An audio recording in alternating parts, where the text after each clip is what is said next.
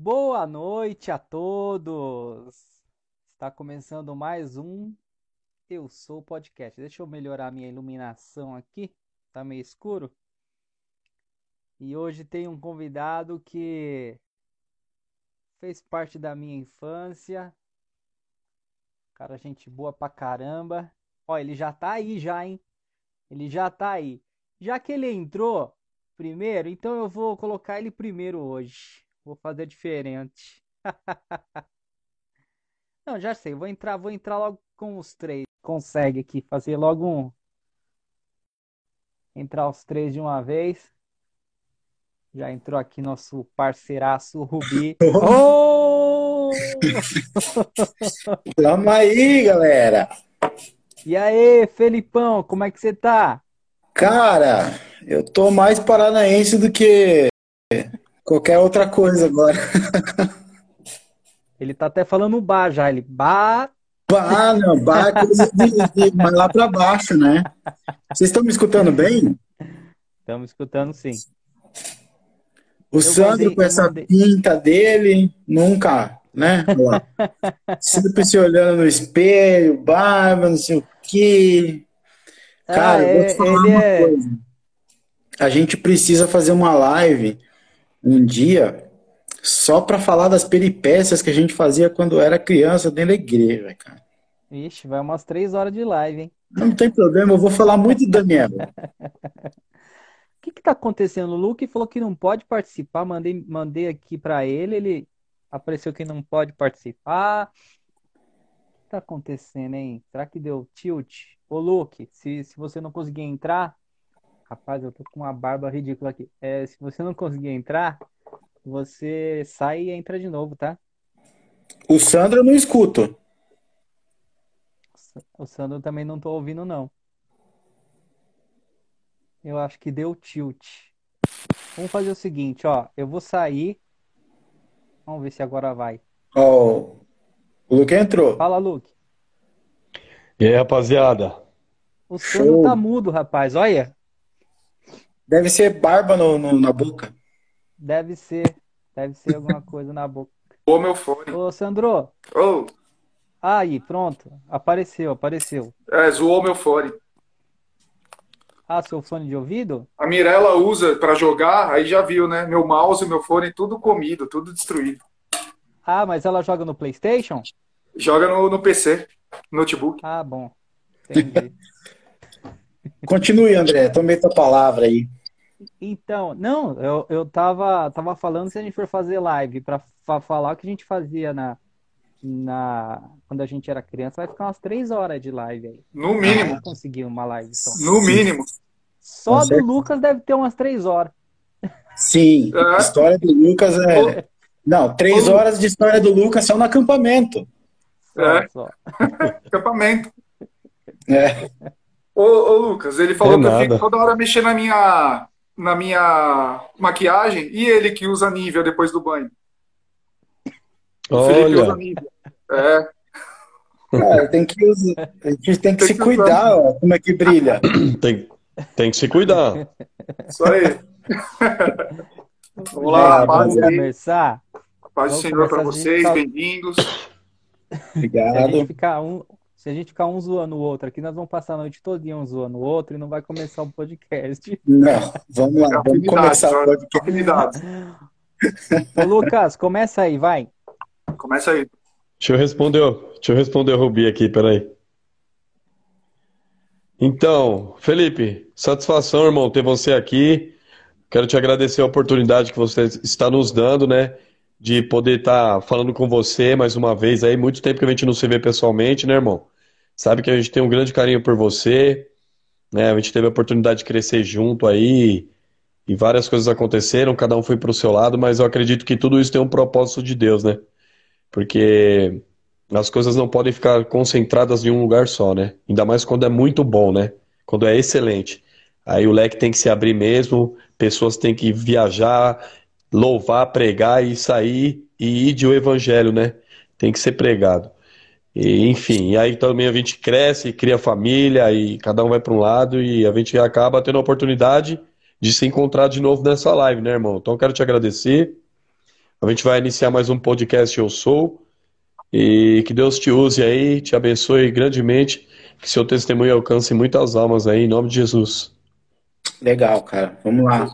Eu que agradeço e realmente é, você é, é, um colega, um amigo que fazia muito tempo que eu não via, né? O Sandro e o André ainda, ainda faz um pouquinho menos tempo, né? Mas tivemos a oportunidade sim de crescer juntos aí. É, o André, que é o vovô da, da turma, né? Mas praticamente estamos ali quase com a mesma idade, dia 24, agora completo 39 anos, né? E, cara, hoje estou na cidade de, de, Cascavel, no Paraná, né? E, mas vamos tocando. E gostaria muito de, de, de agradecer vocês e parabenizar pelo trabalho também. É um trabalho que, com certeza, é, todos os testemunhos que aqui são dados é, é, é para edificar a vida né, das pessoas. Mas vamos lá, eu acho que, antes de mais nada, e, e tenho essa consciência, essa convicção, que vamos fazer uma oração antes de começar, para que Deus se, se, se coloque ainda mais presente dentro do coração das pessoas que vão escutar essa live, para que elas sejam realmente edificadas e tocadas. Aquelas pessoas que não passaram pelos problemas que eu passei, que não venham passar através dessa live, e, pela, e aquelas pessoas que passaram pelo meu problema e que ainda enfrentam essas lutas, que elas sejam edificadas para que elas consigam sair dela. Glória Posso a Deus, irmão. Ou alguém se candidata? Não, pode orar, pode orar, irmão. Vamos orar junto. Vamos lá. Deus, Pai, eu agradeço por esse momento.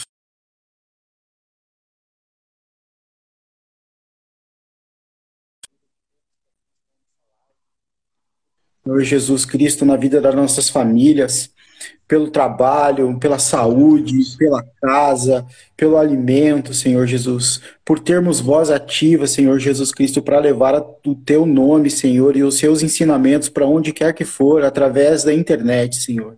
Sabemos que hoje a internet, Senhor Jesus Cristo, é uma ferramenta maligna, Senhor, que muita gente usa para o mal, mas nós sabemos, Senhor, também que através dela nós podemos edificar vidas, salvar vidas e levar o teu nome, Senhor Jesus, para o mundo inteiro, para cada cantinho dele, Senhor.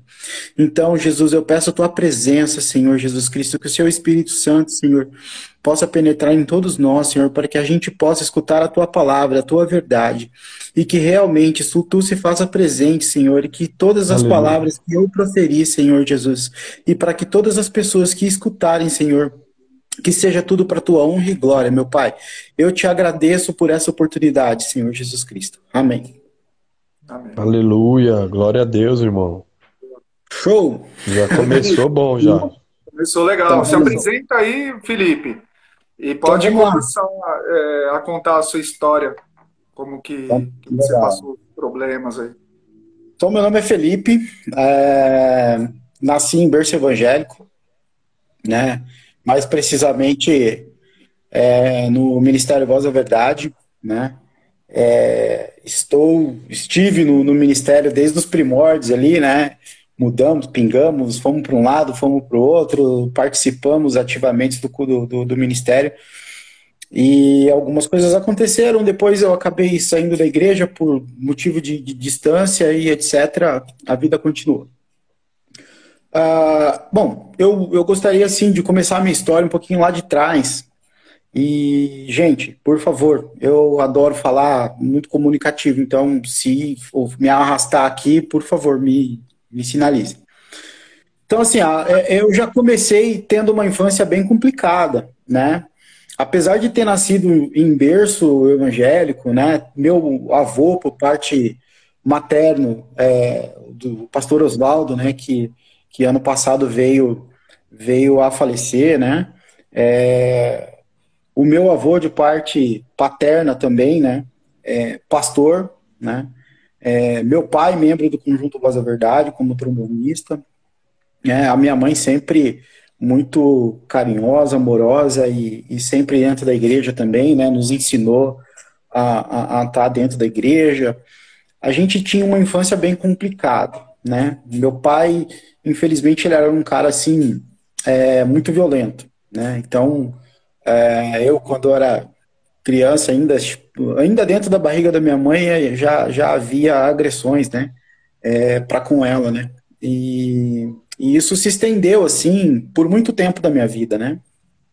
E, e eu fui crescendo com, com, com aquilo uh, com aquela violência toda. Então, assim, era, era, era coisa assim, cara, de sair da igreja, chegar em casa e ter briga, mas o que eu falo para você de briga é pancadaria mesmo, assim, sabe? Era coisa assim da, da minha mãe, infelizmente, na segunda-feira não poder ir trabalhar porque estava com o rosto inchado, que estava toda roxa, né? Houve situações que a minha mãe não deixava com que a gente ia para a escola porque Cara, a gente tava com vergão no braço, nas costas, nas pernas, é, tinha machucado, porque infelizmente a, o pau comia, né, lá em casa. E era uma coisa assim, bem complicada, né, cara? E nisso eu comecei a crescer, bicho, e, e eu morava na, no bairro de Interlagos, que já não é um bairro muito bem visado aí na cidade de São Paulo. E, cara, eu conhecia muita gente do mal ali, né? Tanto é que os meus amigos de infância ali, os que não foram presos, estão já morreram, que, que não morreram de tiro com polícia, morreram com bandido, que morreram que o que não morreram de tiro morreram por overdose de droga, sabe? Mais uma coisa, cara, que eu tive muito bem centrada na minha vida, assim, que a minha mãe sempre nos ensinou foi que a droga ela não era algo bom, né? Então assim, eu nunca tive esse vício da droga, né? Eu nunca me envolvi com droga, seja ela lícita ou, ou ilícita, né? Por exemplo, a bebida é algo que, por exemplo, ela não me chama atenção em nenhum momento, né? A, a, a droga mesmo, né? Seja ela qual for, ela também não me chama atenção em nenhum lugar. Então, assim, eu nunca me envolvi com isso, mas uh, eu tinha um motivo, um estopim, eu tinha um gatilho para ter uma rebeldia muito grande, né? Porque, poxa, você crescia ali com aquela, com aquela violência toda, né, cara? Você queria ser o quê? Violento, afinal de contas, teu pai e a tua mãe era o teu espelho de vida, né? O tudo que eles faziam ali para você tinha uma referência, um significado muito grande, porque era através daquilo que você ia continuar a tua vida e fazer seu legado futuramente. Exatamente. Hein, Felipe? E, e, em algum momento você acabou descontando essa violência que você tinha dentro do seu lar é, na rua, brigando com outras pessoas? Como que você agia assim no seu cotidiano? Já, cara, já. Infelizmente, sim. Muito infelizmente, sim, né? Uh, deixa eu só, eu vou tocar nesse assunto, Sandro. Eu posso só concluir aqui um pouquinho atrás. É, tá então o que, o que que acontece assim? É, é, eu, só, eu só preciso falar isso para que eu, para que vocês tenham ciência de como Deus começou a, a, a usar e, e ter é, é, a presença assim na minha vida naquele momento. E aí, cara, eu naquela eu tinha assim mais ou menos uns 14 anos, tá? eu fui na casa de um, de um colega, né, da, do bairro ali. E, cara, o que, que eu fui buscar na casa dele? Eu fui buscar um 38. Né? Fui na casa dele, eu busquei um 38. E eu lembro certinho, cara, como se fosse hoje. Eu tava com uma bermuda de jogar bola, que é uma bermuda que não esconde nada, que você coloca na cintura, né? E o, o 38 tava, meu, totalmente abarrotado de, de, de munição, cara. E eu levei aquele 38 para casa e eu falei, cara, quando a coisa acontecer aqui, eu vou pegar e eu, eu vou acabar com tudo, sabe? Vou disparar e vou fazer tudo. E, cara, eu fui para casa e eu, eu, morava numa casa muito pequena, né? E eu pus aquilo embaixo do meu, meu colchão. Cara, eu só aprendi a mexer com aquilo naquela hora, naquele momento, né? E a, o meu desejo era que aquilo acabasse, eu não queria apanhar mais, não queria que a minha mãe é, tivesse mais esse problema e que isso fosse cotidiano. Muitas vezes, é, o, o, o, Lucas, a gente tinha umas turmas assim, meio que, né? O Lucas andava ali meio com o Daniel, com o pessoal, e a gente andava um pouco mais junto, mas muitas vezes que a gente estava junto, Sandro, André, o Wagner, todo mundo, assim, cara, tinha, muitas vezes tinha acontecido muita coisa em casa num dia anterior, né? E a gente estava junto ali, eu estava tentando ser, ser uma pessoa normal, assim, sabe? cara, era muito triste quando eu ia na casa de, de colegas meus, dormir no Sandro. Muitas vezes a gente dormiu no André também, que depois a gente saía da igreja, ia fazer uma janta, alguma coisa assim, e eu via as famílias unidas, assim, cara. Aquilo era um desejo tão grande para mim, cara. E eu não tinha aquilo que eu falava assim, meu Deus do céu, quando, quando que eu vou ter isso? Quando que isso vai poder se fazer presente, se manifestar na minha vida, né? Então, era bem complicado. E aí, cara, eu sei que, cara, Deus foi mexendo comigo e, cara, eu devolvi aquele, aquela arma pro cara e eu não tive coragem de fazer nada. Mas isso não foi um, algo humano, isso foi da parte de Deus, sabe? Por quê? Porque a minha mãe, independente de se ela apanhava ou não, se a gente apanhava ou não, se tinha violência ou não dentro de casa, a única coisa que ela ensinava pra gente, cara, honre teu pai. O teu pai é o teu pai, independente de qualquer coisa, você tem que respeitar ele. E eu falo para você, cara, que hoje, hoje e sempre eu posso falar para eu amo meu pai. Eu tenho o maior respeito e admiração por ele, por tudo que ele fez pela gente. Ele foi uma pessoa que não condizia com, com cristão? Sim, foi mas quem nunca errou atire a primeira pedra, né? Exato. E aí, cara, eu, eu comecei a ver esses exemplos dentro de casa, né? Então, para mim, Felipe, tudo que eu tinha que resolver não era na conversa, era na porrada. Então, o, o Luke discordou de algo que eu tenho convicção e ele não tem convicção. É, como que nós vamos resolver isso? É na pancada. Né? Então é assim que vai ser resolvido. Você vai, eu vou colocar a goela abaixo para você que o que eu penso você tem que pensar também. E cara, infelizmente uma vez uh, eu tive um problema na rua, numa briga de trânsito, e essa foi a mais a mais grave de todas. Assim, é, não tenho orgulho nenhuma, nenhum de falar sobre isso mas eu, eu quase tirei a vida de um, de um, de um cara, né? É, por causa de uma, uma briga de trânsito, uma coisa totalmente banal, uma coisa totalmente idiota. Eu saí do carro, o cara saiu do carro também, e eu sempre fui praticante de, de arte marcial, sempre lutei jiu-jitsu, fiz MMA, fiz boxe. Inclusive, minha irmã acabou de entrar, a Juliana, quero mandar um beijo para ela, dizer que eu amo muito ela. Ela estava presente nesse dia, minha mãe estava presente nesse dia, meu pai estava presente nesse dia e uma prima minha.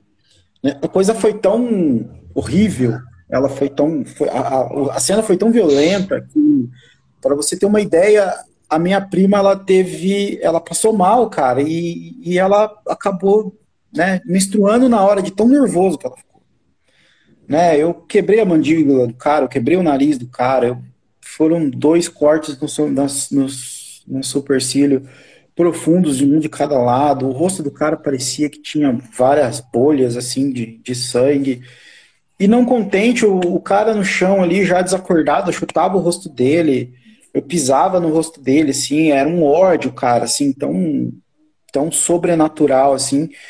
E, cara, eu só consegui parar, eu, eu perdi totalmente a noção. Eu apaguei. Assim, a única coisa que eu tinha na mente era destruir aquilo ali que estava na minha frente, sabe? Aquele cara, eu tinha que destruir ele. Era, era o que estava na minha cabeça.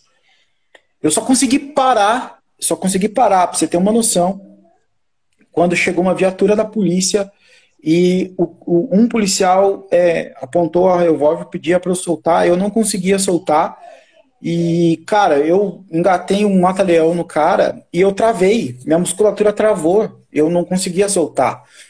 Né? Tanto é que um policial fez um garrote de um lado, meu pai fez um garrote do outro, cada um puxava sentido contrário e aquilo não saía, cara. Né? Não saía do pescoço do cara. E o cara tava já roxo de não conseguir respirar. Né? Então você imagina, por um exemplo errado que eu tive no passado, por estar tá fora da igreja, né, por estar tá fora do, do convívio é, cristão, nessa época eu quase que acabei com a minha vida e com a vida de uma pessoa, inclusive é, aonde é que esse eu nunca tive esse ato, né?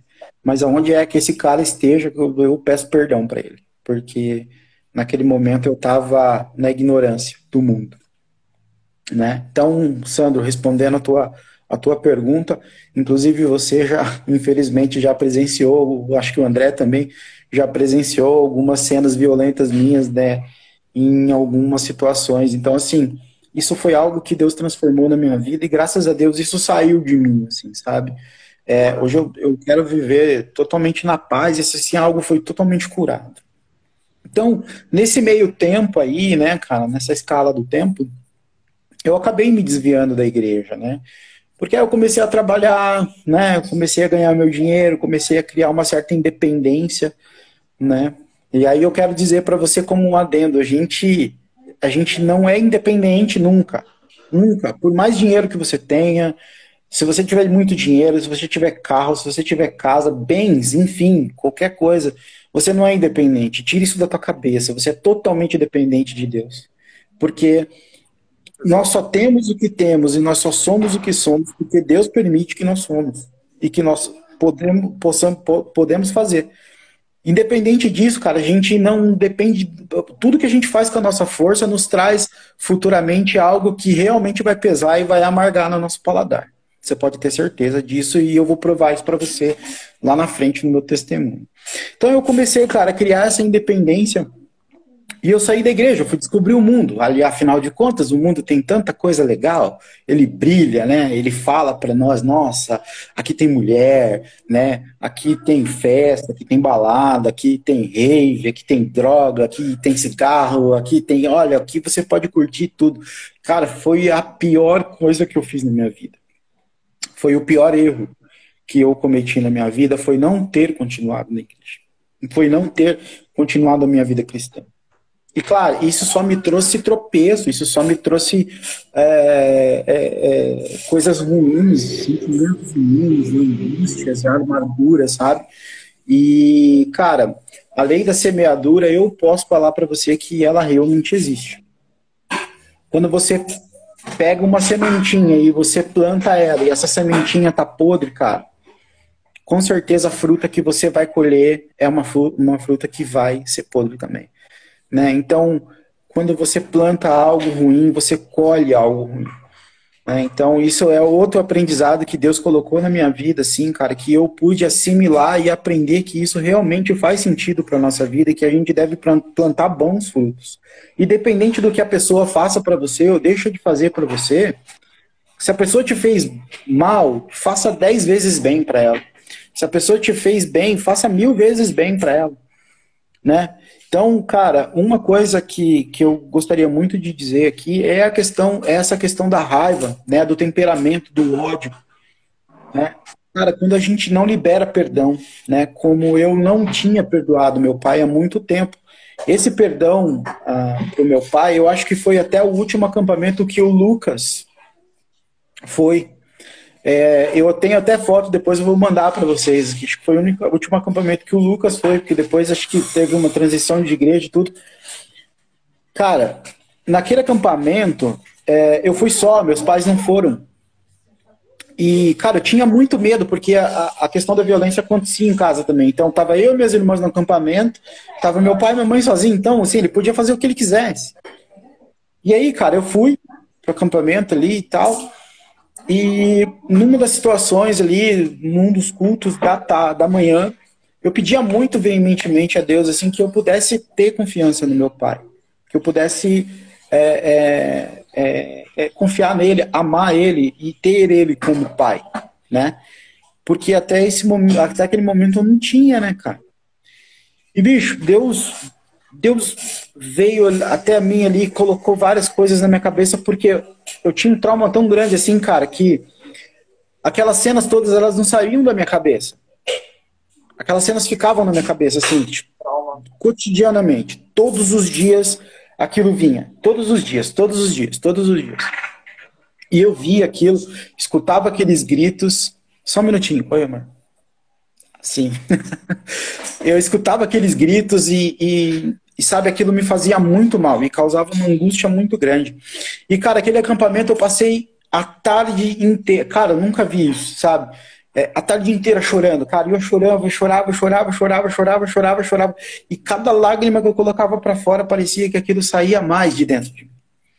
Deus ia trabalhando, eu ia chorando, Deus ia trabalhando, cara, e aquilo ia saindo de dentro de mim, ia saindo dentro de mim, ia saindo dentro de mim. Cara, até o momento que o momento que eu senti na minha vida que eu não tinha aquele peso nas minhas costas mais, eu parei de chorar. Eu parei de chorar. E, cara, realmente me transformou. Meu pai foi me buscar no acampamento. A primeira coisa que eu fiz com ele foi dar um abraço nele. Ele até estranhou, porque eu não abraçava, não beijava, não tinha carinho. Né? Ele até estranhou. Eu fui um cara que, infelizmente, perdi a minha virgindade com 13 anos de idade. Né? Eu não podia falar com ele. Eu não podia contar para ele. Eu não podia pedir o apoio do pai. Né? É, uma, foi errado, porque diante a Bíblia, a gente deve guardar a nossa virgindade somente para a pessoa com que a gente case. Né? Isso é totalmente relevante, importante e verídico. Né? Mas enfim, cara, aconteceu comigo coisas assim que, que infelizmente é, eu me arrependo, né? Mas eu não podia contar para ele, porque se eu contasse para ele era surra, não era uma conversa né? Então, eu não sabia como colocar um preservativo, eu não, eu não tinha essas informações, né? Então, cara, eu fui ali na raça. E aconteceu. Então, as coisas foram acontecendo e eu cresci, cara. Eu lembro que quando eu já estava mais forte, eu já estava maior e estava ali, um dia aconteceu, né? Um dia aconteceu uma briga e, e cara, eu revidei, sabe? E quando eu revidei, ele viu que tinha outro homem dentro de casa que podia enfrentá-lo. Isso na parte humana, né, cara? E aí eu enfrentei ele, assim, sabe? E depois daquilo ali, poxa, peraí. Não sou eu só que piso firme aqui dentro de casa, mas tem alguém que pisa firme, pisa junto comigo, né? Ele criou o monstro e o monstro se, retor, se revoltou através para com ele, né?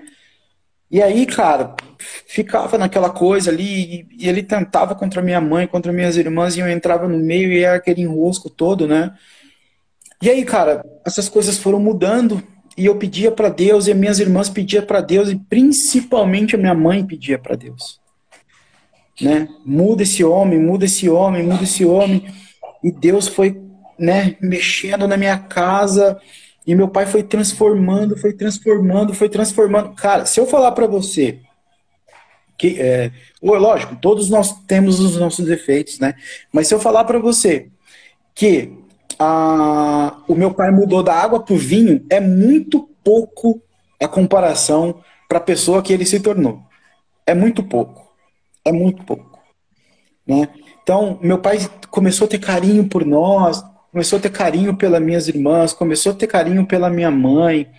Eles compraram moto, eles saíam sexta-feira, viajava, nós três já estávamos grandes, ficávamos em casa, né? Tínhamos as nossas, nossas vidas ali. E aí foi o momento que eles começaram realmente a se curtir, né?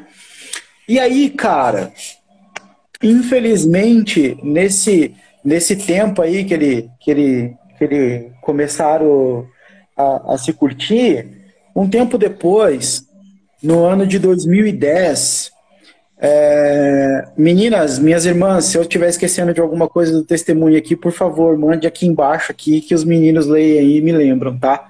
E fiquem todos à vontade para pergunta. Em 2010, cara, infelizmente veio uma das piores notícias da minha vida, né? A, a minha mãe adoeceu. A minha mãe adoeceu. E minha mãe teve um, teve um câncer gástrico. É. E aí, cara, eu, eu.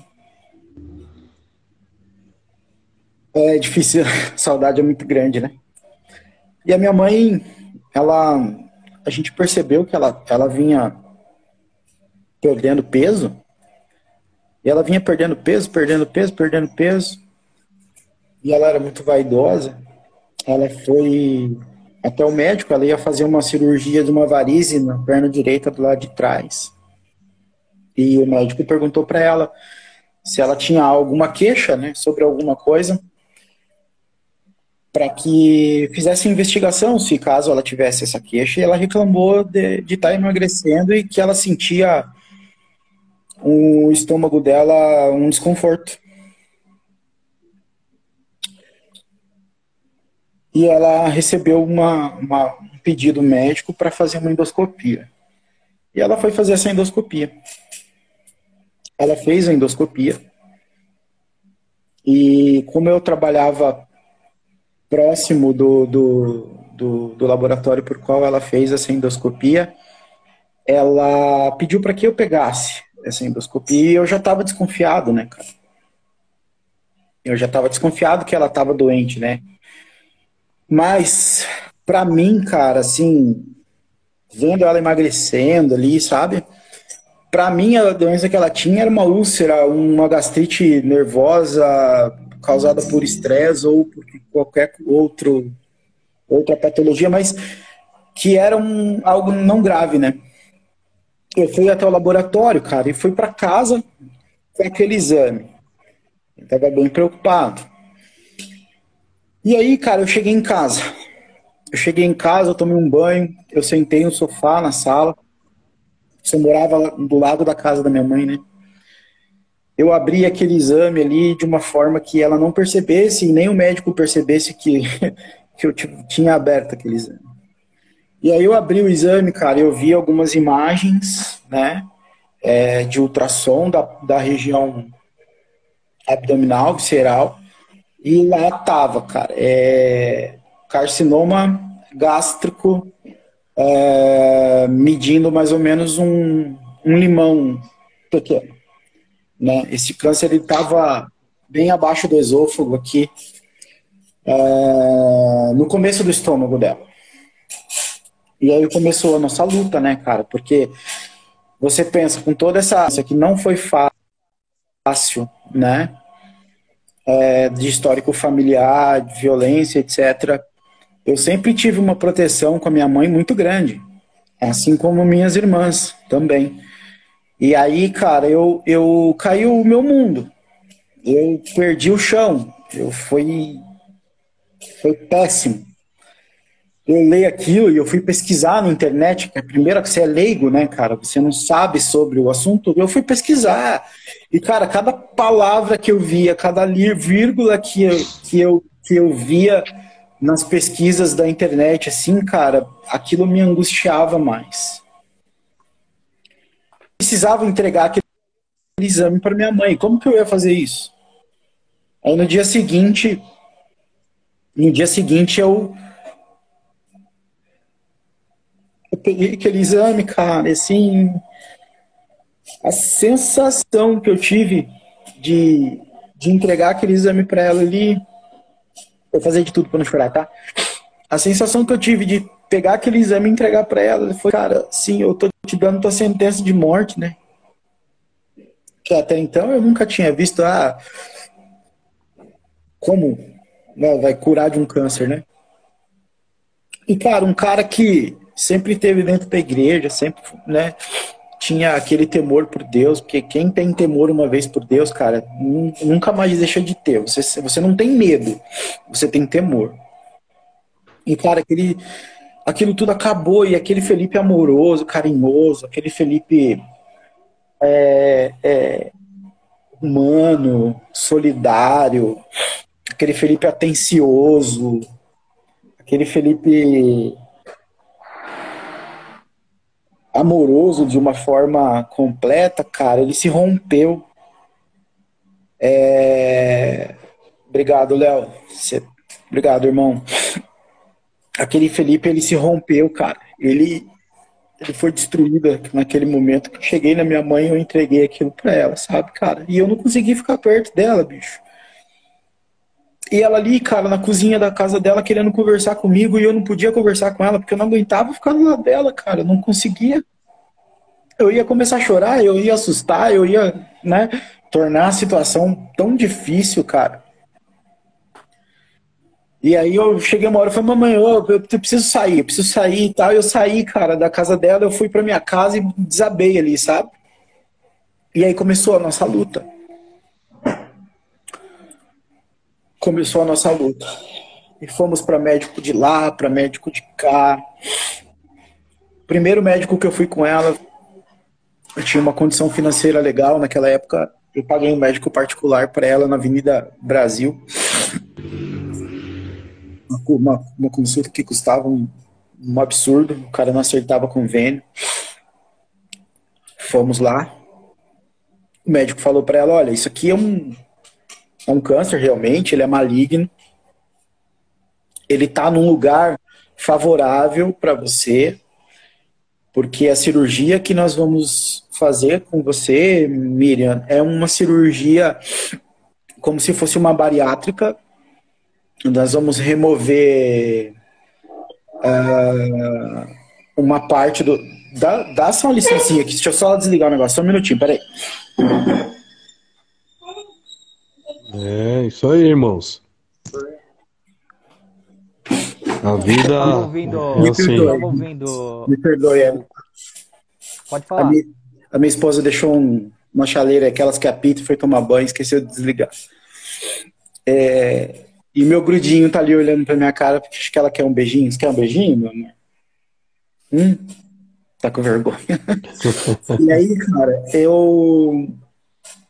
Eu fui para casa, começou a nossa luta, e aí ela, fomos no médico, o médico falou que era um lugar favorável, porque faziam, iria fazer uma cirurgia bariátrica, então tiraria 50% do estômago dela e resolveria o problema depois, né, com quimioterapia, com radioterapia. Para quem conhece minha mãe, viu minha mãe, era uma mulher linda, vaidosa, era uma mulher super valorosa, amorosa, que colocou pra gente um legado fenomenal. Minhas irmãs são super mães porque elas viram a super mãe que elas tiveram. Eu posso ser um super pai porque eu vi a super mãe e o super pai que eu também tive. E aí, cara, eu começou a, a luta e tudo. E aí ela foi ela começou a tratar e teve a cirurgia. Aí na cirurgia, cara, foram 10 horas de cirurgia. Eu fiquei no hospital. E essas 10 horas de cirurgias, ela correu bem, né? E eu lembro que eu tava no quarto bem angustiado. O médico acabou a cirurgia, eles fizeram o que tiveram que fazer e foram até o quarto. Eles chegaram no quarto, eu tava lá, eles me acordaram. E aí eles falaram, olha, a tua mãe tá bem. É, nós tivemos algumas intercorrências e ali eu já, né, já me revoltei, assim, como assim, intercorrência, né? Ela, não, ela tá viva, tá bem, tá no pós-cirúrgico. E aí, cara, para resumir, ela precisou tirar o estômago inteiro, ela precisou tirar o intestino, uma parte do intestino, são um metro e meio de intestino. Ela tirou uma parte do pâncreas, ela tirou a vesícula 100% e ela tirou 40% do baço. Ela foi, ela foi mutilada. O médico não pôde mexer mais nela, porque atrás da veia cava, essa veia que é mais ou menos um pouco mais grossa, calibrosa que o nosso dedão, era muito perigoso, porque o ato de afastar essa veia pode romper ela e a pessoa sangrar e não tem volta, ali não tem como estancar, então ela poderia vir a óbito ali na mesa. E aí, cara, ali atrás ficaram alguns pontos minúsculos que seriam posteriormente tratados com quimioterapia e radioterapia, e assim foi. Cara, a última coisa que eu pude fazer para minha mãe foi uma festa. A coisa que eu mais me orgulho no mundo foi de nunca ter dado problema para minha mãe. Por ela não ter que me tirar de boca de fumo, por ela não ter que me tirar de boteco, por ela não ter que me chamar atenção porque eu estava me envolvendo com coisas ilícitas, isso ela nunca fez. Ela nunca precisou fazer. E eu nunca dei esse esse mau exemplo para ela. Ela nunca me viu fazer isso, assim como eu nunca fiz. Eu sempre fui um filho exemplar, é lógico, né, que uma hora ou outra a gente acaba decepcionando os pais por algum motivo, né? O que a gente quer fazer ou não quer fazer, mas nunca foi uma decepção que minha mãe precisou, sabe, sair correndo atrás de mim para me resgatar de um lugar onde eu não deveria estar. e ter sido um filho assim, protetor, amoroso com ela, é, eu me orgulho disso. E aí, cara, infelizmente esse câncer ele, ele tirou a vida da minha mãe em apenas quatro meses, da descoberta até o, até o falecimento. Ela veio a fazer quimioterapia, ela veio fazer radioterapia, ela saiu do hospital muito bem, teve um pós um pós cirúrgico bem excelente, né? Eu cozinho, aprendi a cozinhar com ela, as minhas irmãs também, e ela gostava das comidas que eu fazia, né? Apesar das minhas irmãs cozinharem muito, muito melhor que eu aí. E ela queria comer um pirão de peixe que eu fazia, que ela gostava muito, cara, assim, sabe? Um... O, que ela podia comer, cara, era um potinho mais um, um pouco menor que a tua mão fechada, assim. E eu fiz aquilo para ela e ela comia, cara, de uma forma. Cara, foi surreal. Foi como se tivesse. Foi, ela comia aquilo como se ela tivesse passado, acho que uns 50 anos sem comer nada, cara. E ela comia aquilo com tanto prazer e aquilo me, me deixava tão feliz, sabe? Porque, de certa forma, apesar de toda a dor, eu estava dando um prazer para ela. E as minhas irmãs nos cuidados ali, né, cara? Que mulher, né? Não podia ajudar a dar banho, não podia ajudar a fazer outras coisas. Então, as minhas irmãs estavam incumbidas disso e foram ali e tal. E aí, cara, no dia no dia 3 de dezembro de 2010, eu fui para o hospital. E eu deixei com que todos visitassem a minha mãe. Minha mãe já estava na UTI. E nisso eu tinha visto a minha mãe amarrada, porque ela estava entubada. E eles semi-entubaram ela, então ela tentava tirar o tubo, né? Porque aquilo, de certa forma, atrapalha a garganta. Ela tira, tentava tirar o tubo. E eles acabaram amarrando ela pela semi-sedação. Eles não deixaram ela sedada totalmente. Mais para frente eles sedaram ela totalmente porque a situação começou a se agravar. Ela começou, a, ela teve, ela contraiu uma pneumonia, essa pneumonia começou a agravar, agravar, agravar, agravar.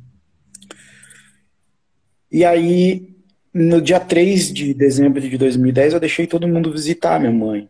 E eu tinha tido uma conversa com o pastor José Luiz. E o pastor José Luiz, ele foi lá orar por ela, né? E ele foi muito franco comigo, assim, sabe, com, com minhas irmãs, com meu pai, e ele falava assim, eu preciso, e vocês têm que liberar. Vocês têm que liberar, ela, ela precisa descansar, ela tá sofrendo, apesar de estar tá, tá sedada, ela tá, ela não tá bem, né?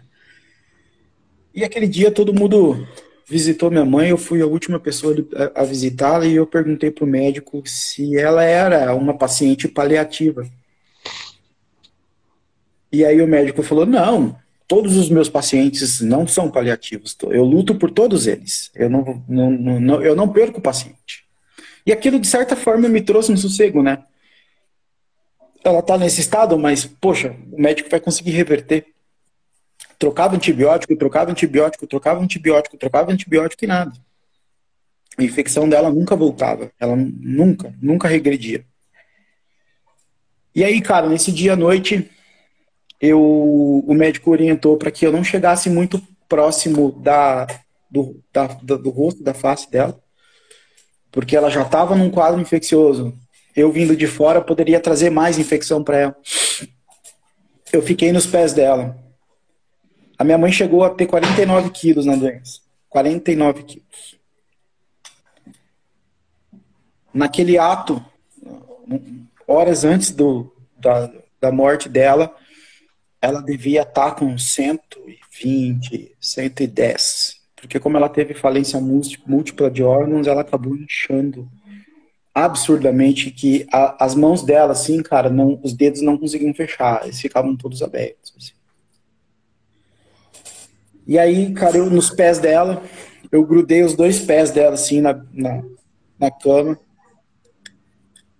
E ali eu chorava muito e eu falava, mãe, eu vou cuidar das meninas, eu vou cuidar do pai, eu vou cuidar da casa, eu vou cuidar de tudo. Eu agora, em nome de Jesus, eu libero. A senhora vai descansar. E só que eu, eu falei, eu, eu fiz aquela oração, cara, muito inconsciente, porque quando eu fiquei sabendo que minha mãe estava doente e que a gravidade da coisa era tão grande, eu me revoltei contra Deus, porque eu tenho eu tinha convicção que num piscar de olho que Deus fizesse assim, ele poderia curar ela. Então aquele Deus que eu vi daquele, daquele tempo todo, de que eu nasci até aquele momento que eu vi curas em igreja, que eu vi pessoas saírem de, de HIV, né? Ah, o Sandro, o André estava na igreja, o Lucas eu não lembro. Eu, nós vimos um cara entrar travestido na igreja, cara. Ele é travesti, maquiado, com roupa de mulher, se renovado. Né? Deus curar, tirar dele aquela aquela, aquele espírito maligno e o cara se converter e virar homem, se portar como homem. Tudo bem que depois ele ia para a igreja e ainda tinha uns trejeitos femininos assim, mas aquilo foi saindo dele porque Deus, ele foi se ele se prostrou ao processo. Né? E ele foi melhorando e tal. Então, aquele Deus que eu via curar, aquele Deus que eu via agir, aquele Deus que eu via fazer, aquele Deus presente, eu não vi naquele momento, cara. Eu me, eu me eu, ah, Deus, Deus não presta, Deus é isso, Deus é aquilo, Deus não existe. Se você acha que Deus existisse, minha mãe estava dessa forma.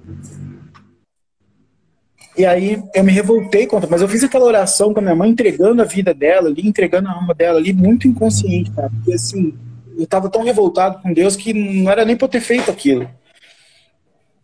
Mas aí a gente começa a pensar e analisar depois de um tempo que a gente vai entender as coisas. Eu poderia estar revoltado com Deus, mas Deus não estava revoltado. É verdade. Porque ele é meu pai, porque ele me ama, ele deu um filho para que eu pudesse ser salvo e para que eu pudesse estar aqui falando com vocês hoje. Amém. Então, ele escutou aquela oração e eu fiquei ali eu, e eu, cara, tive a hombridade de como filho da Miriam, de como Deus ter me emprestado aquela mulher tão maravilhosa para ser a minha mãe. Tão maravilhosa. Como eu gostaria que a minha mãe tivesse aqui hoje, mas Deus sabe de todas as coisas, sabe? Deus não chegou, é, é, ela não chegou a conhecer a minha filha, mas ela falava que a mãe dela estava grávida. E aí a minha mãe foi, cara, e, e houve contratempos assim super chatos, a gente não tinha onde fazer, a gente não tinha jazigo, né? Agradeço muito ao Wagner por ter cedido né, um espaço lá e a gente acabou enterrando minha mãe lá. E no dia, cara, eu, eu passei mal. Acho que eu, eu não me lembro muito, eu me lembro de flashes assim. Eu desmaiei a hora que eu vi o carro funerário vindo.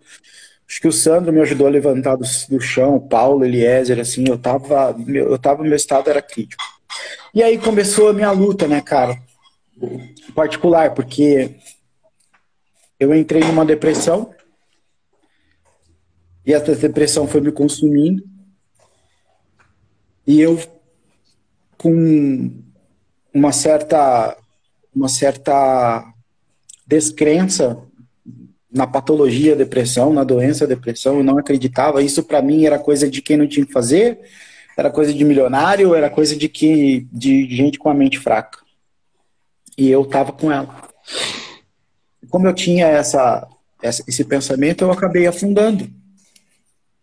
E eu fui pro buraco mais profundo que vocês podem imaginar. Eu entrei num poço de lama, de sujeira, e isso não veio até meu nariz, isso ultrapassou minha cabeça. Eu fui coberto por lama, por sujeira. Minha válvula de escape era comida, engordei significativamente. E não me tratei. Então isso fez com que eu declinasse bastante. E aí, cara, minha mãe falava que minha, minha mãe da, da minha da, minha ex-esposa estava grávida da, da minha filha. Guarde as datas. Dia 4 de dezembro, a minha mãe faleceu. Dia 5 de dezembro, o meu pai fez aniversário. E aí, a minha avó tinha um problema de coluna grave.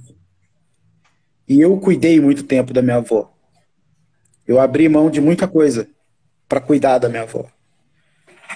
Passei dez dias no hospital com ela, cuidando dela, por amor a ela, porque ela que criou eu e minhas irmãs quando meu pai e minha mãe tinham que trabalhar. e eu tinha que ser grato à vida dela e eu tinha que fazer algo por ela e aquilo era o que eu podia fazer. E a minha avó foi fazer uma, uma segunda cirurgia da, da, da coluna. Ela teve uma isquemia cerebral. Essa isquemia cerebral desenvolveu para uma infecção generalizada e uma outra mulher que eu amava imensamente veio a óbito. Eu perdi duas pessoas em menos de seis meses que tinha uma importância na minha vida muito grande. E aquilo me abalou. Nesse contratempo, eu estava saindo de São Paulo para vir morar no Paraná. Foi uma outra outra mudança bem drástica. Você sair de uma cultura e vir para uma outra que você não conhece absolutamente ninguém.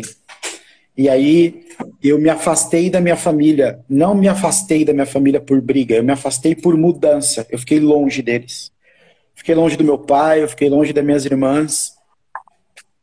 E fui viver a minha vida ainda não me tratando. E a depressão me consumindo, e eu não conseguia viver, eu não conseguia trabalhar, eu não conseguia raciocinar. As coisas para mim eram no preto e branco. Eu fazia tudo no automático. É como você aprende a dirigir. Depois de uma certa, um certo tempo, você passa a marcha ali no, no automático, acelera no automático, guia no automático, é tudo no automático e eu vivia no automático. E aí veio um dia, um dia bem feliz da minha vida, que foi o nascimento da minha filha. Deus me levou duas mulheres importantes. E quando eu estava com aquele pensamento que Deus não era Deus, no dia 21 de junho de 2011, Lembra que eu falei para vocês guardarem data? Dia 21 de junho de 2011. Aniversário de casamento do meu pai e da minha mãe. Eu recebi a coisa mais linda desse mundo chamado Gabriela. Eu recebi minha filha com 37 centímetros, 900 gramas e dois meses internado numa UTI neonatal. Minha filha nasceu no dia 21. No dia 22 eu fui visitar. Eu lembro que a maternidade, os quartos eram do lado esquerdo e tinha um corredor bem grande. Assim que eu entrei naquele corredor, eu vi uma correria de médico, enfermeiro, técnico e tinha tava todo mundo correndo. Eu cheguei perto da porta. Eu vi a incubadora da minha filha aberta e ela não respirava ela tinha, ela tinha tido uma parada. Os médicos estavam entubando ela. E veio um enfermeiro ou um técnico, não sei, até mim. Quem que é, quem que é você? Eu falei, sou o pai da Gabriela. Ele, ele me desesperou mais ainda, porque ele falou, gente, é o pai. Na hora que ele falou, é o pai, eu, eu peguei ele pelo pescoço, assim, cara. Eu, rasgou a camiseta dele e eu queria chegar até, minha filha. E veio uma médica, assim, que, usada por Deus como um anjo, ela tocou a mão em mim, assim, cara, e eu dei aquela acalmada, e ela foi me explicar o que estava acontecendo. No final das contas, eles conseguiram reverter o quadro da minha filha, ela voltou a respirar, e, e três horas depois eu, eu tive contato com ela. E ela foi evoluindo o quadro dela, ela foi melhorando, ela foi engordando, ela foi crescendo dentro de uma incubadora. Os primeiros dois meses da minha filha eu tive contato com ela só de mão, só mão. Eu peguei minha filha no colo depois de dois meses, né? Com uma sonda ainda. Então tinha que ter cuidado de manuseio, eu não podia sair com ela para longe, né? E, e as, ela saiu do hospital, saiu super bem, né? Teve uma retinopatia que eu, né? é, que re regrediu, enfim, ela não teve nenhum tipo de sequela, nenhum tipo de problema, ela é super saudável. Segunda-feira agora ela faz 10 anos de idade. Amém. E, cara, a, eu, eu vim embora pra cá e aí, né, voltando ali, a, a depressão, né, me consumindo, me consumindo, me consumindo. E, cara, o que, que um depressivo no seu extremo pensa? Em acabar com a dor, né? Um depressivo, ele pensa em acabar com o problema. O problema do depressivo é o próprio depressivo. Eu saí de São Paulo para vir para o Paraná, mas a minha dor veio junto, meus problemas veio junto. E eu achei que vindo para cá minha vida ia melhorar um pouco. Mas a gente não, a gente tem que resolver os nossos problemas. A gente não pode simplesmente mudar de lugar, porque eles vão junto com você, eles estão com você. E cara, eu infelizmente eu quis tentar contra a minha vida. Eu queria acabar com aquele problema. Eu queria tirar aquilo de mim. E, cara, se eu morresse, certamente tudo ia acabar. Para mim. para mim. Para mim, realmente ia acabar. E para os que ficam? Para minha filha, para minhas irmãs, para o meu pai. Como que seria? Para Deus. E eu não consegui, cara. E eu não consegui. Eu não consegui, Deus não deixou, né? E essa rebeldia minha com Deus, assim, essa minha incredulidade, ela ela impregnou em mim, porque o diabo queria que eu fosse derrotado, né, cara? E aí eu continuei, cara, fora, eu não quis contato com igreja, com irmão, com pastor, com Bíblia, coração, com nada. Eu tinha aquele temor por Deus, assim, mas eu era um, um semi-ateu, se é que isso existe. E aí, cara, é, voltando lá atrás, a virgindade com 13 anos acabou. E um grande estopim, né, disso tudo, uma grande, um grande gatilho né, uma raiz que eu descobri foi uma coisa que a maioria das pessoas não dão importância. A maioria das pessoas não dão valor. A maioria das pessoas não se ligam, elas não se tocam. Pornografia. Isso é um vício maldito. Os olhos é a janela da alma, cara. E tudo começa por um desejo. Para que você deseje, você precisa olhar. Se você olha, logo você deseja. E se você deseja, logo você vai correr atrás daquilo para que você obtenha aquilo. E assim foi. Me envolvi com muita gente, com muita gente, com muita gente. Vocês não têm noção. Foi com muita gente. E meu casamento acabou.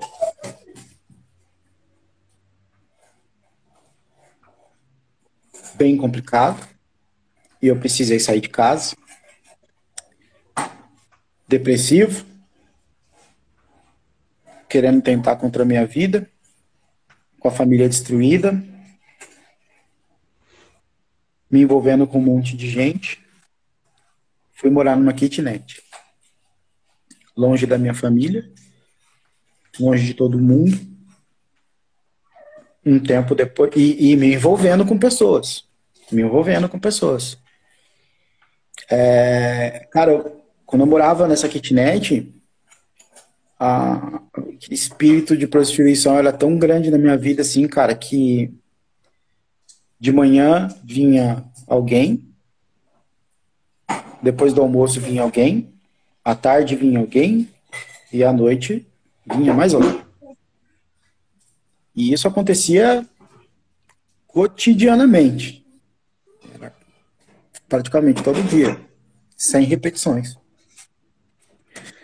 E eu fui me afundando cada vez mais. Cada vez mais, cada vez mais, cada vez mais. eu, eu comecei a me tratar, né? E comecei a tomar remédio. E hoje eu trabalho com remédio. Eu trabalho na indústria farmacêutica. Então eu consigo explicar para você ali, para contar uma, uma obra que Deus fez na minha vida, para vocês, para que você entenda. Quando a pessoa tem uma depressão, o que, que falta nela? Um hormônio chamado serotonina, que ele age na sinapse da célula. Então, existe uma sinapse de cima e uma sinapse de baixo. Essa sinapse de cima, ela libera serotonina que vai entrar nessa sinapse de baixo aqui, que é no sistema nervoso central, que é o hormônio do prazer, que vai fazer você sentir prazer, alegria. Quando você não tem isso e o corpo interrompe, você precisa repor. Então eu tomava quase mil miligramas de remédio por dia. Era remédio para dormir, para acordar, para andar, para piscar, para tudo para tomar banho tudo, eu não tinha eu não tinha absolutamente vontade de nada. Mas eu tinha vontade de me envolver com pessoas, você acredita? Olha como tão sujo que é o inimigo. Exatamente. E aí, cara, quando você toma isso, a, serotonina volta pro teu corpo, você começa a ter uma vida normal, então você se sente um super-homem, né? Então, poxa, tô bem pra caramba, agora tô rindo, tal, não sei o quê. Quando você tem uma interrupção quando você tem uma interrupção do, do, da serotonina no teu corpo, quando você começa a tomar um medicamento, se você interrompe ele, você imagina da seguinte forma: você é um avião que não tem asa, tá? E aí o remédio te dá asa e te dá combustível, te dá as turbinas. E aí você decola, ok? Quando você decola, você está ali voando, normalmente, fazendo né, as suas rotinas normal. Quando você corta o remédio, a sinapse não manda mais, porque seu, seu corpo não, não, não tá reagindo. Então você tira a turbina, você tira a asa, você tira combustível. O que, que você faz? Você cai. E você cai de bico para baixo. Então o efeito rebote ele é pior do que se você tivesse contraído a depressão naquele momento. E aí eu comecei a ir na igreja, né? porque eu senti no meu coração, cara, que Deus me queria e aquilo foi me tocando e eu fui para a igreja. Eu lembro que eu sentei no último banquinho da igreja ali e eu chorava, eu chorava, eu chorava, eu chorava, eu chorava. Eu falei, Deus, eis-me aqui, você me queria aqui, eu tô aqui, tô entregando minha vida para ti de novo. Era uma quinta-feira, cara, e chovia assim, eu a pé, tava sem carro. E aí, cara, o pastor começou a pregar. Depois do louvor ali, o pastor começou a pregar incrível. O pastor falou a minha, só faltou falar meu nome, meu CPF, meu RG, porque ele falou a minha vida inteira, inteira na pregação, inteira, inteira. Eu nunca tinha visto aquele homem na minha vida. Eu nunca tinha visto ele no, no Instagram, no Facebook, passou do outro lado da. Eu nunca vi ele na minha vida. Nunca vi, nunca tive contato. E ele falou a minha história inteirinha, cara, até aquele momento. E eu chorava, eu chorava, eu chorava. No final do culto ele me pegou ali, conversou comigo, me levou para o presidente, do pastor presidente da igreja, nós conversamos e eu comecei a ir ali e eu estava muito fraco ainda, sabe, cara? E peguei e eu saí de novo, né, da igreja. E quando eu saí da igreja eu perdi o emprego. Eu perdi o emprego. E eu não tinha ninguém por mim. Ou eu trabalhava e tinha uma renda para pagar minhas despesas, ou nada acontecia. E aí, cara, o aluguel começou a vir e eu não tinha dinheiro para pagar. E eu conversei com o dono, o dono falou, ó, vai ficando aí, a hora que você conseguir me pagar, mas não se alonga, né? Tá bom, isso durou oito meses. Até que um dia, eu fiquei oito, oito, oito meses devendo aluguel pro cara. E me envolvendo com gente, cara. E aí um dia eu falei assim, não, eu preciso voltar pra igreja preciso voltar, Deus me tocou de novo, comecei a ir para a igreja. Comecei a ir para a igreja, e aí fiz um, um programa de cura e libertação, né? Fiquei um final de semana todo isolado, sem celular, sem nada. Voltei para casa e continuei os cultos. Levava minha filha junto quando ficava comigo no final de semana. E um dia o pastor anunciou num culto de sexta-feira que no domingo nós teríamos Santa Ceia. Aí eu falei, você preciso vir, né, cara? Eu preciso consagrar, né? Eu preciso estar com Deus, eu preciso me aproximar, eu preciso estar junto, eu preciso estar junto. E eu fui para Santa Ceia. E naquela Santa Ceia, eu lembro que eu sentei no meio do corredor da igreja ali e olhei, orei por um propósito. Somente um propósito. A cura da minha depressão. Aí eu lembro que passou, eu peguei o pão, aí eu peguei o, suco de uva, e aí foram feitas orações e eu orava assim, eu falava, Deus, e eu, eu quero me libertar dos remédios, eu quero me libertar da, da, da, da, da depressão, eu não quero mais viver dessa forma, eu preciso de cura. E tá bom, tomei o vinho, o, o suco, comi o pão, fui embora para casa, cheguei em casa, e aquela demora para dormir, né? Insônia, mas eu acabei dormindo. No dia seguinte, cara, parecia que eu tinha acabado de sair da barriga da minha mãe. Glória a Deus. Eu via cor, eu via as hum. coisas coloridas, eu escutava o passarinho cantar. Eu tinha motivação para tomar um banho, para escovar os meus dentes, para sair de casa, olhar o céu e falar pelo menos um graças a Deus, obrigado pelo dia de hoje. E aí, cara, veio aquela, aquela coisa, aquela dúvida, né? Pô, você não tomou remédio hoje, né? Mas você tomou ontem, então o remédio deve estar fazendo efeito ainda. E então, né, por isso que você está dessa forma. Mas algo vinha assim e falava: não toma o remédio. Lembra que eu expliquei para vocês da sinapse, da liberação da serotonina, do efeito rebote? Era horrível, porque parecia que você tinha caído de um prédio, uns três caminhões passados por cima de você e uns 50 gorilas te dado uma surra, porque você tinha vertigem, tinha é, náusea, dor pelo corpo, dor de cabeça, boca seca, tago cardíaco, você tinha tudo, cara, porque você não tava, você tava com medicamento, você para o medicamento, o corpo não produz, e meu corpo produziu serotonina e eu não tomei remédio, e falava no meu ouvido, cara, Deus, não toma o remédio que eu vou te provar que aquele Deus que você conhecia, que você conhece, que você a vida inteira viu, que não teve uma cura para tua mãe, mas que está tendo uma cura para você, existe, eu estou aqui, eu creio você é da depressão. E aquilo vinha na minha cabeça, Amém. cara.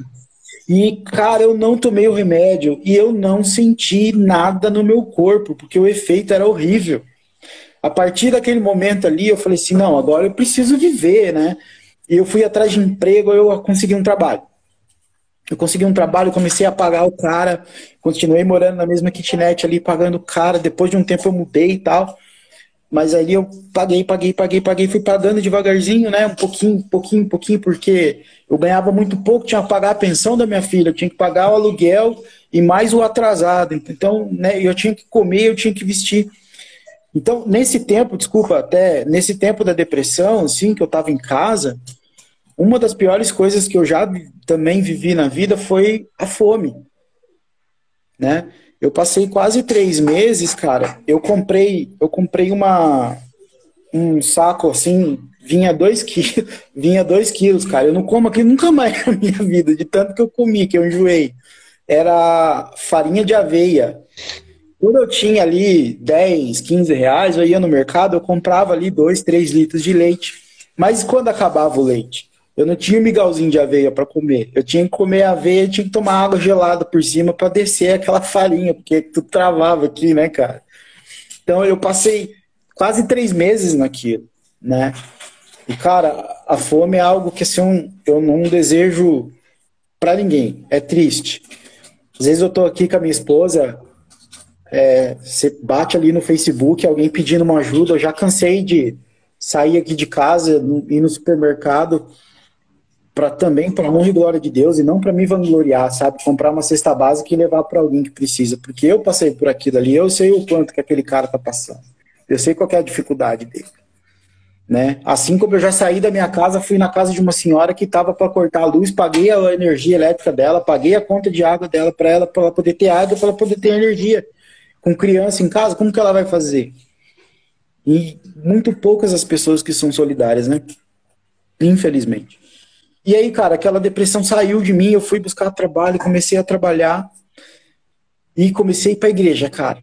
Igreja, igreja, igreja, igreja, igreja, e aí eu me santifiquei, cara. Eu fui, era Santa Ceia, e fazia isso, ia para retiro, oração, leitura de Bíblia, e me entreguei, cara. Me entreguei, eu me entreguei, eu me entreguei. E me entreguei de uma forma tão, tão tão generalizada para Deus, assim, que, cara, se eu faço uma oração hoje, eu tenho resposta rapidamente da parte de Deus.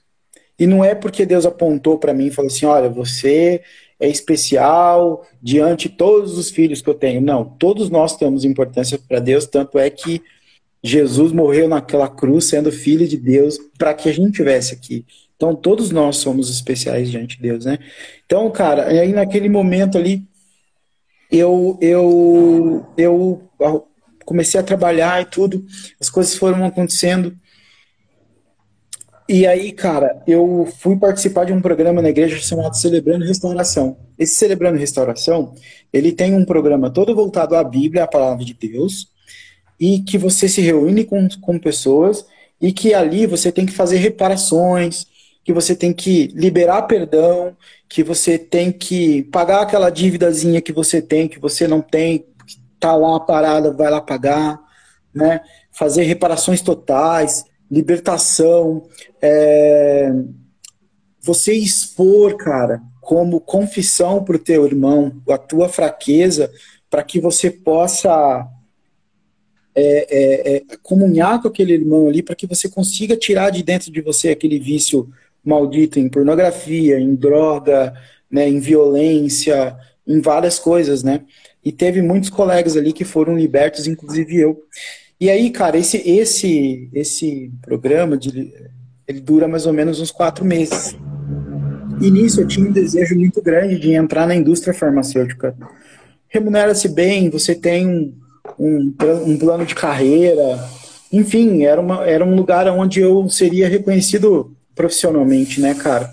Afinal de contas, eu fui estudar, né? Fui fazer faculdade, fiz duas faculdades, fiz pós-graduação, e fui para lá, e fui para cá. E aí, eu fiquei 11 meses trabalhando nessa empresa e entregando minha vida para Deus ali totalmente. Fiz as separações por qual eu tinha que fazer. E algo que eu quero deixar para vocês, todos vocês, todos, é a questão importantíssima da liberação do perdão. Eu consegui aprend aprender e assimilar que a falta de perdão ela gera consequências na nossa vida. Não é na vida daquele que você não perdoou, é na tua vida. Verdade. Você imagina que duas ou três pessoas fizeram algo para você que te magoaram, que te fizeram mal. Vamos dar um exemplo: uma mulher que separou do marido porque o marido falava que ela era isso, que ela era aquilo, porque né, teve violência doméstica, etc. e tal é algo que mexe muito com a pessoa, com a autoestima da pessoa, né? Então, aquilo ali leva um tempo para ter uma cura. Mas essa cura e esse perdão, ele tem que vir. Porque a partir do momento que esse perdão não vem, você acorrenta e aprisiona essa pessoa junto com você para o resto da tua vida. Você leva Exatamente. ela para onde você estiver. Tá? Isso é bíblico. Então, o, o perdão ele tem que estar presente na nossa vida, independente do que a pessoa fez. Como eu falei lá no começo, se alguém te fez mal, faça dez bem. Se alguém te fez um bem, faça mil vezes bem para ela. Então, eu fiz, cara, tudo, perdoei quem tinha que perdoar, né? Fiz as separações que tinham que ser feitas. E aí, cara, eu me candidatei a uma vaga. E olha como Deus agiu desde o princípio eu não conhecia ninguém da indústria farmacêutica. E eu tinha uma eu tenho uma página no LinkedIn. E nessa página do, nessa página do LinkedIn, eu fui adicionando pessoas da indústria farmacêutica para que eu pudesse ter algum relacionamento, né, em alguma indicação para vaga. Diante de todas as pessoas que eu adicionei, somente uma aceitou. Preste atenção, somente uma aceitou. E esse cara chama-se Juliano Schweig. Ele falou: Ô, oh, cara, legal. É bom saber que você quer entrar na indústria e tal. Vou te ajudar, vou te dar até meu telefone particular. E o cara deu o telefone particular dele para mim. E eu comecei a conversar com ele pelo WhatsApp. E a gente conversando ali, e ele falou, cara, meu, que legal, que Deus te abençoe. Eu falei, sim, é, você é cristão? Ele falou, sim. Aí eu falei, cara, que top, eu também. Aí ele falou, sério, velho, onde que igreja que você vai? Eu falei assim, eu vou na Batista aqui de Cascavel. Aí ele falou, eu nunca te vi lá. Eu falei, como assim? Cara, eu sou de lá também. Eu nunca tinha visto o cara lá. Foi o único cara que me adicionou no LinkedIn para me ajudar. E ele tava um Aleluia. Deus. E aí, cara, e aí, cara, ele começou a me ajudar, me mandar algumas vagas e eu me cadastrei nessa vaga. Passei no processo e esse processo durou quatro meses. Quem lembra aí o tempo do Celebrando Restauração? Quatro meses. Exatamente. Deus é perfeito. Deus, Deus esperou eu terminar. Toda, Deus esperou, esperou eu terminar toda a minha restauração para que eu pudesse assumir algo que da parte dele, que ele me deu. E a minha vida mudou. Mudou totalmente. Porque tudo que eu devia lá de aluguel eu consegui pagar, todas as reparações eu consegui fazer, né? É, toda aquela destruição familiar ali que eu tinha, eu consegui reverter. E aí, cara, um dia, assim, sem mais nem menos, eu conheci uma pessoa uma pessoa de 1,62m. o Sandro vai, o Sandro vai confirmar, sim, porque ela duvida de mim, tá, Sandro? Ela duvida de mim. Quando eu falo para ela assim, Deus trabalhou na minha vida até com você, porque a minha preferência de mulher sempre foi morena com olho verde. Sempre gostei, sempre me chamou a atenção. Sim. Até nisso Deus trabalhou. Aí eu conheci essa pessoinha de 1,62m, barra, baixinha, brava, meu Deus do céu. Não, ela tá corrigindo aqui, é 1,59m. 62 era uma outra que eu conheci também. Tô brincando aqui. E aí, cara, o que ela tem de altura, ela tem de brabeza. Pensa, meu brabo. E aí, Deus me deu, e até nisso ele trabalhou comigo. Me deu uma pessoa maravilhosa, uma mulher que adora a profissão dela, que me ajuda, que me apoia. E Deus é tão perfeito em tudo que fez que a gente conseguiu fazer uma festa maravilhosa e se casar no meio de uma pandemia, cara. Com 90 pessoas dentro de um buffet. Amém. E além dessa pessoinha de 1,59m, Deus me deu uma pessoinha de 80 centímetros chamada Manu, por qual eu amo como se fosse minha filha. Me chama atenção, briga comigo. Quando eu como o biscoitinho dela, ela fala que não é para eu comer. Não deixa eu ir jogar bola, me segura no pescoço aqui, cara. Não deixa eu sair de casa de jeito nenhum. E por qual eu tenho um, um amor muito grande. Assim como eu tenho amor pela minha filha, a Gabriela. Então, Deus ele restaurou a minha vida, restaurou o meu lar, me deu uma esposa maravilhosa, construiu e reconstruiu o amor da minha filha por mim, uma vez que eu estava afastado de casa, que eu estava longe de casa. Me deu ótimas coisas nos últimos anos. Eu consegui recuperar e ter coisas que eu nunca tinha tido na vida. Uma delas, paz. E com tudo isso, peraí, ô Nunu, quer vir dar um oi aqui pro tio? Essa, essa aqui é o, o, o presentinho que Deus deu para mim também. Vem cá. Essa aqui é meu presentinho. Bem, um... Oi, linda! Linda mesmo, hein? Tudo bem? que gracinha. É, tem que dar um tchau lá pra você. Com vergonha. Esse é um dos presentes que Deus me deu. Mas diante de tudo, diante de tudo que aconteceu na minha vida, a gente sabe que existem pessoas com situações muito piores do que a gente. A gente sabe que existem pessoas que têm situações que são, às vezes, até irreversíveis, né, aos nossos olhos humanos e não aos olhos de Deus, né? E cara, eu, tenho uma gratidão por Deus muito grande, porque aquele, aquele Felipe que tinha se deteriorado pela incredulidade, pela ausência do Espírito Santo na minha vida, hoje é um Felipe que é totalmente amor.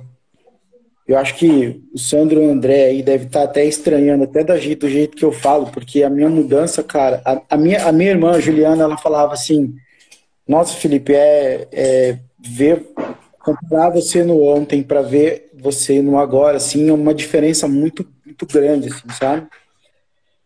Então, é, essa paz, ela se instalou, né? Essa, essa depressão que, graças a Deus, não existe mais Hoje eu consigo entender que a melhor coisa que aconteceu com a minha mãe foi ela ter descansado. A cura não veio naquele momento, porque Deus sabe de todas as coisas, e um dia eu saberei o porquê não, ele, Deus não a curou. Mas que ele tem, tinha e tem poder para ter curado ela, sim, mas existe um propósito, né? E esse propósito um dia vai ser revelado né? Uh, tudo que eu passei, eu tenho a convicção que eu preciso ajudar pessoas, né? Através de tudo que eu passei, eu descobri um dom de ajudar, de, de ajudar pessoas, principalmente aquelas que estão em meio a uma depressão, que querem sair de uma depressão, que querem tentar contra a própria vida, que tiveram perdas significativas, né? Principalmente jovens. Uma coisa que me preocupa muito dentro da igreja hoje é a liderança. Isso é uma coisa que é, um tabu e às vezes as pessoas pensam como uma crítica muito, muito é, é, apontada, mas não. Para que a gente possa ter liderança, primeiro a gente tem que amar pessoas, a gente precisa entender pessoas e a gente não pode ser esponja. E eu vejo por aí lideranças dentro da igreja muito mais afastando os jovens da igreja do que colocando eles para dentro. A gente precisa parar e tirar da cabeça de que Jesus é alguém rancoroso que vai pesar a mão sobre a tua vida se você colocar um cigarro na boca, se você colocar uma bebida na boca, se você colocar uma droga na boca ou for para uma balada. Porque geralmente você foi para uma balada, um teu colega lá que vai na igreja fala: Ó, oh, vou levar você para a igreja amanhã, beleza? Não, cara, eu não posso ir na igreja. Mas por que, que você não pode ir pra igreja? Cara, vamos lá comigo, vamos visitar, vamos ver. Qual... Não, ontem eu fui pra uma balada, fiquei com alguém, tive uma relação com alguém, fumei um cigarro, curti uma droga.